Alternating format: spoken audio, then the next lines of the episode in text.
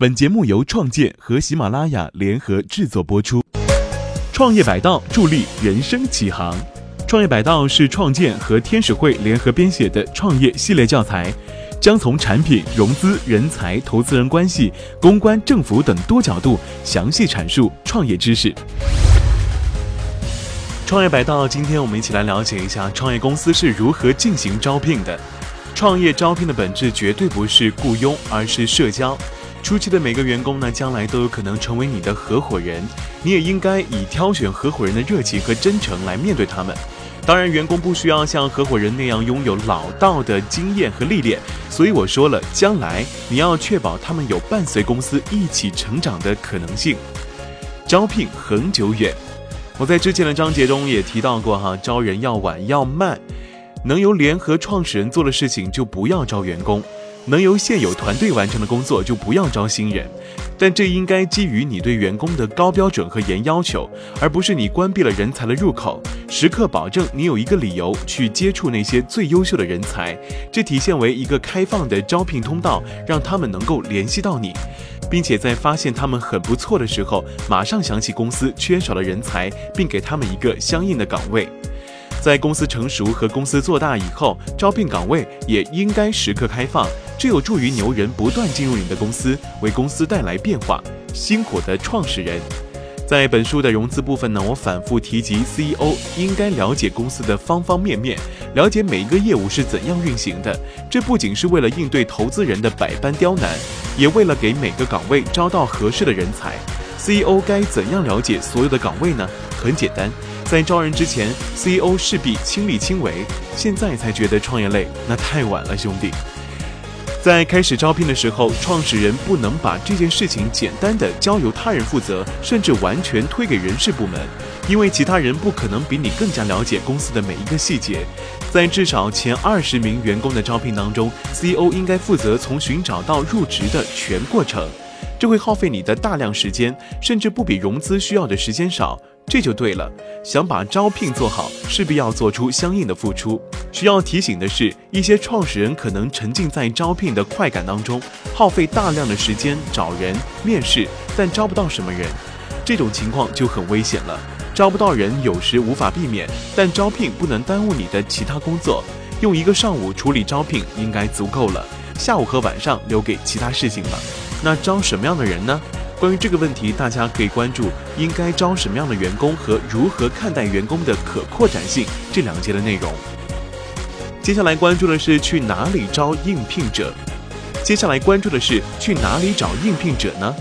你就不应该只寻找应聘者，而应该试图去挖那些已经有工作或者没在从事全职工作的厉害人物。你当初是怎么样找到合伙人的？当初是怎么样找到投资人？现在那些渠道应该全部用上。幸运的是，你又多了合伙人和投资人两个渠道，把你的招聘需求透露给投资人吧，他们乐意也能够帮助到你。你也明白我所说的，初创公司的招聘不是雇佣，而是社交了。你需要向这些非传统意义上的应聘者灌输“你和我一起工作会更好”的想法。这种灌输的过程可能会短则半小时，长则几个月。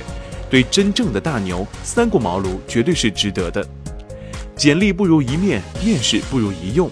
简历弱爆了，即使我们可以从简历当中看出一个人厉不厉害，前提是简历有没有水分哈。但是谁能保证呢？我们也很难从简历当中看出我们是否喜欢这个人，这个人是否合适公司。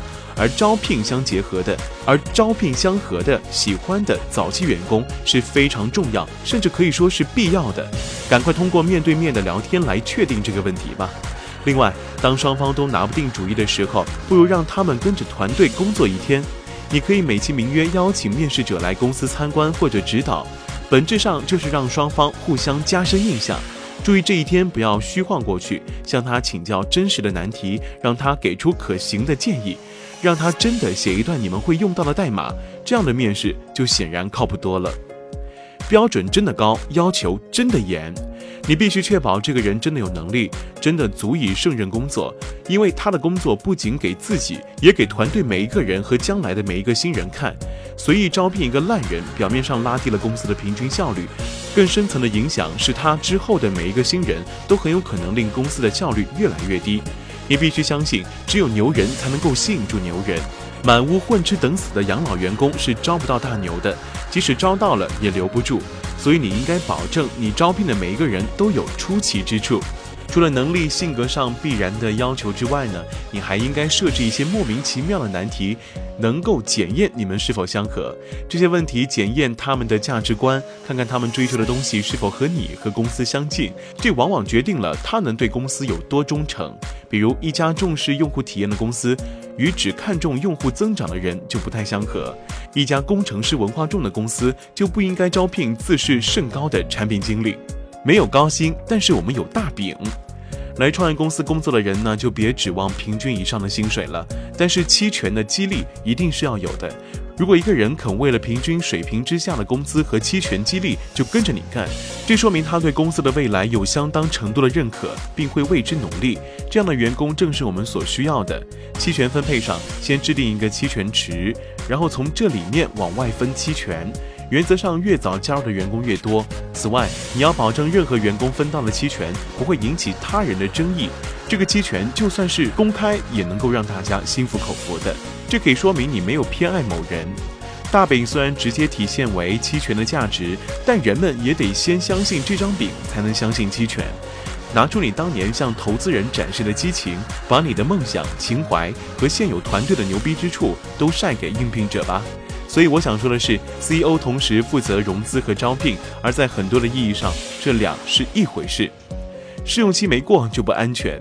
试用期是招聘的一部分，一个人仅仅在应聘的时候表现完美是没用的，筛除掉滥竽充数的人便是试用期的职责。初创公司往往觉得好不容易有个人分忧，辞退实在可惜，这么想就完蛋了。莫忘你招到的每一个佣人都会导致更多佣人的加入。好的开始是成功的一半。事实上，在公司做大以后，你的招聘标准才可以稍稍降低，而不是相反的。只靠听觉得不过瘾吗？创建已经将创业百道播客连载至今的内容集结成册出版了。